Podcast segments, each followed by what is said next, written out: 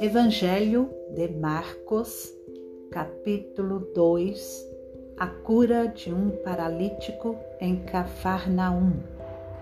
Dias depois, Jesus entrou de novo em Cafarnaum e logo se ouviu dizer que ele estava em casa. Muitos se reuniram ali a ponto de não haver lugar nem mesmo junto à porta, e Jesus anunciava-lhes a palavra.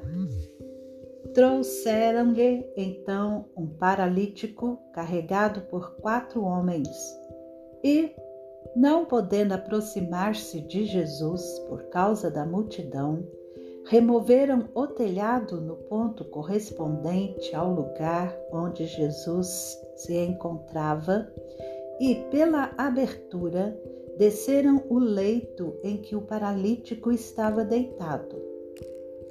Vendo-lhes a fé, Jesus disse ao paralítico: Filho, os seus pecados estão perdoados.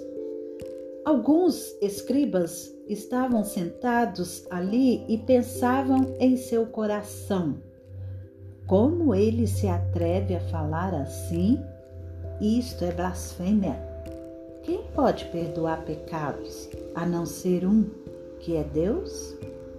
E Jesus, percebendo imediatamente em seu espírito que eles assim pensavam, disse-lhes: por que vocês estão pensando essas coisas em seu coração?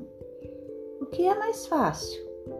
Dizer ao paralítico: os seus pecados estão perdoados? Ou dizer: levante-se, tome o seu leito e ande? Mas isto é para que vocês saibam que o Filho do Homem tem autoridade sobre a terra para perdoar pecados. E disse ao paralítico: Eu digo a você: levante-se, pegue o seu leito e vá para casa. Ele se levantou e, no mesmo instante, pegando o leito, retirou-se à vista de todos, a ponto de todos se admirarem e darem glória a Deus, dizendo: Jamais vimos coisa assim.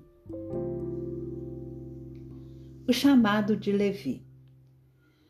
De novo, Jesus foi para junto do mar e toda a multidão vinha ao encontro dele e ele os ensinava.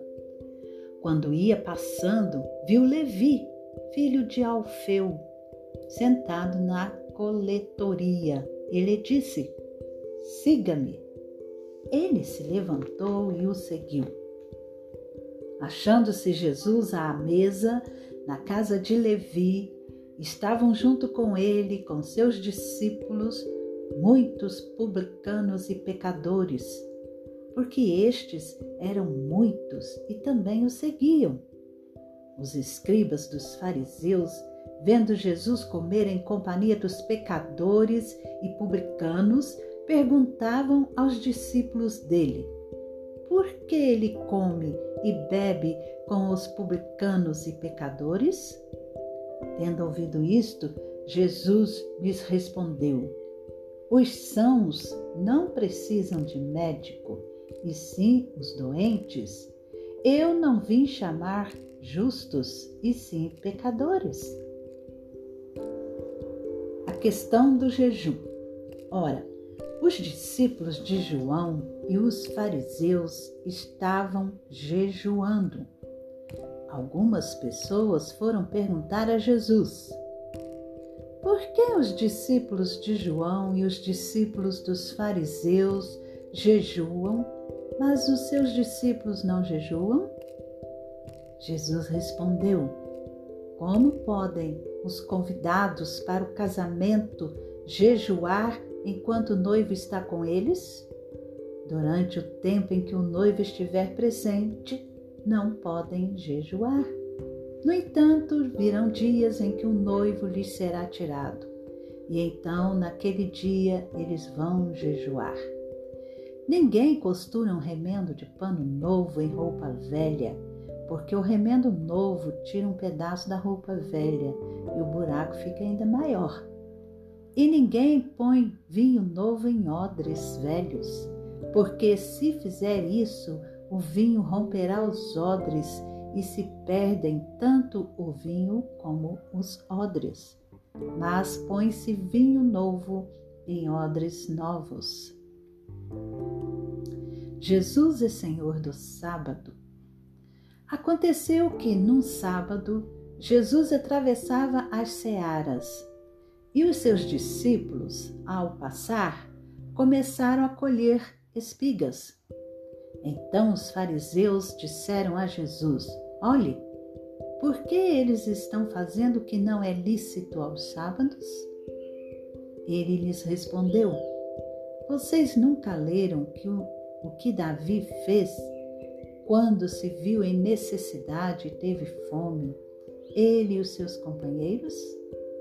Como entrou na casa de Deus no tempo do sumo sacerdote Abiatar e comeu os pães da proposição, os quais só os sacerdotes era lícito comer? E ainda deu esses pães aos seus companheiros? E Jesus acrescentou: o sábado foi estabelecido por causa do homem, e não o homem por causa do sábado. Assim, o Filho do Homem é Senhor também do sábado.